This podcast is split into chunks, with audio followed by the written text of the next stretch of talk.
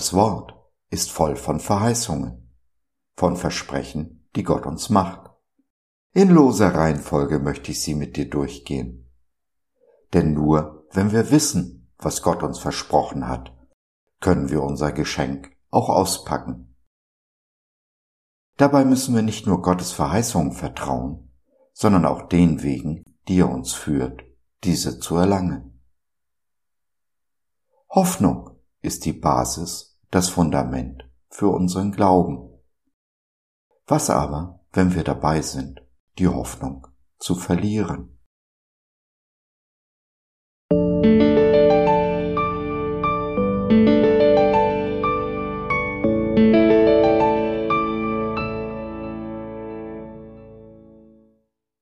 Eine Hoffnung, die nicht enttäuscht werden kann.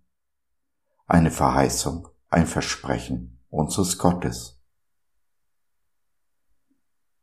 Gott spricht. Diese Zeit der Dunkelheit und Verzweiflung wird nicht für immer andauern.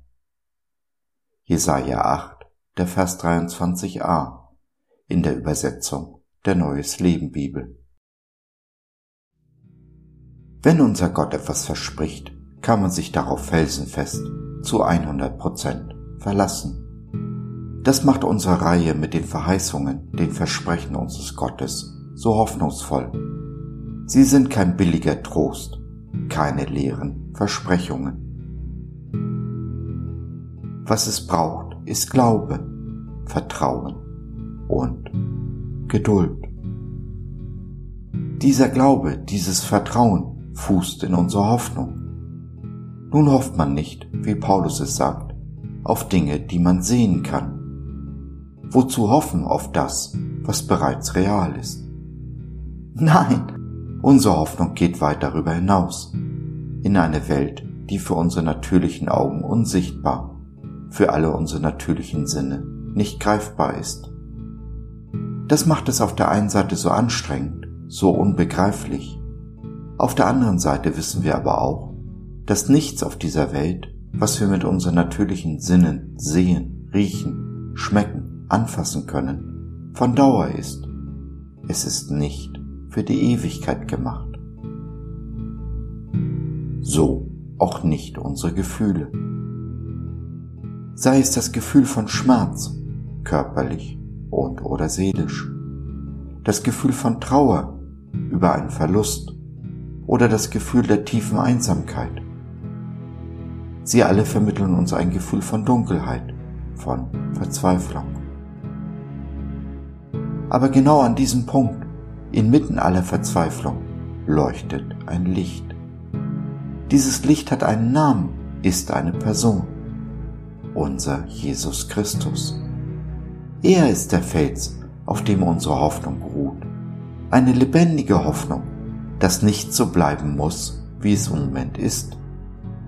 Dass er, unser guter Hirte, die Dinge in die Hand nimmt, die Bruchstücke unseres Lebens, und sie zu einem wunderbaren Mosaik neu zusammensetzt.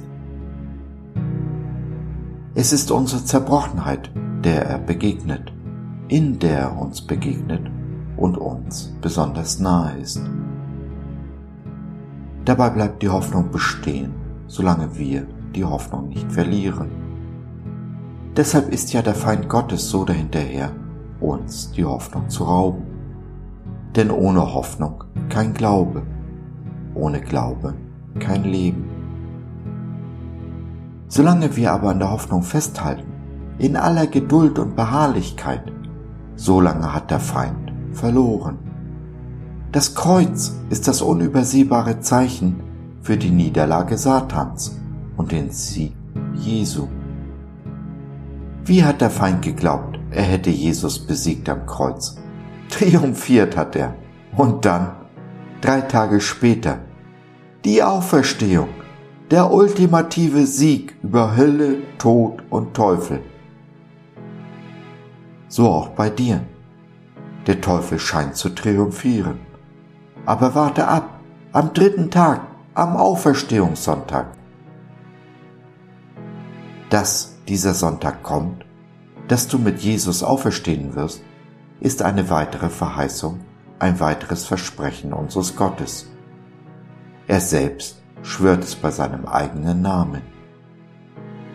Diese Zeit der Dunkelheit und Verzweiflung wird nicht für immer andauern.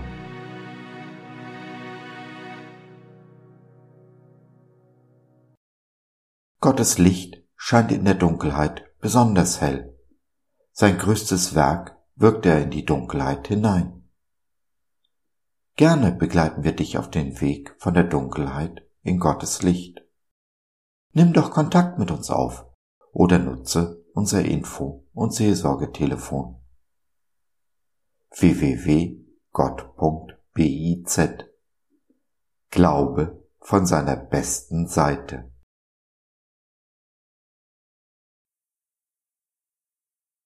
So, das war's für heute. Danke für deine Zeit. Wir freuen uns, dass du dabei warst und hoffen, wir konnten deinen Geist ein wenig anregen.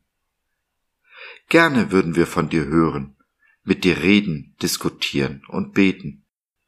Und gerne würden wir erfahren, wie du die Dinge siehst, wie du sie verstehst.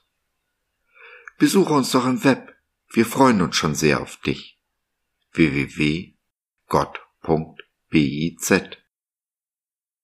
Bis dahin alles Liebe, dein Josef.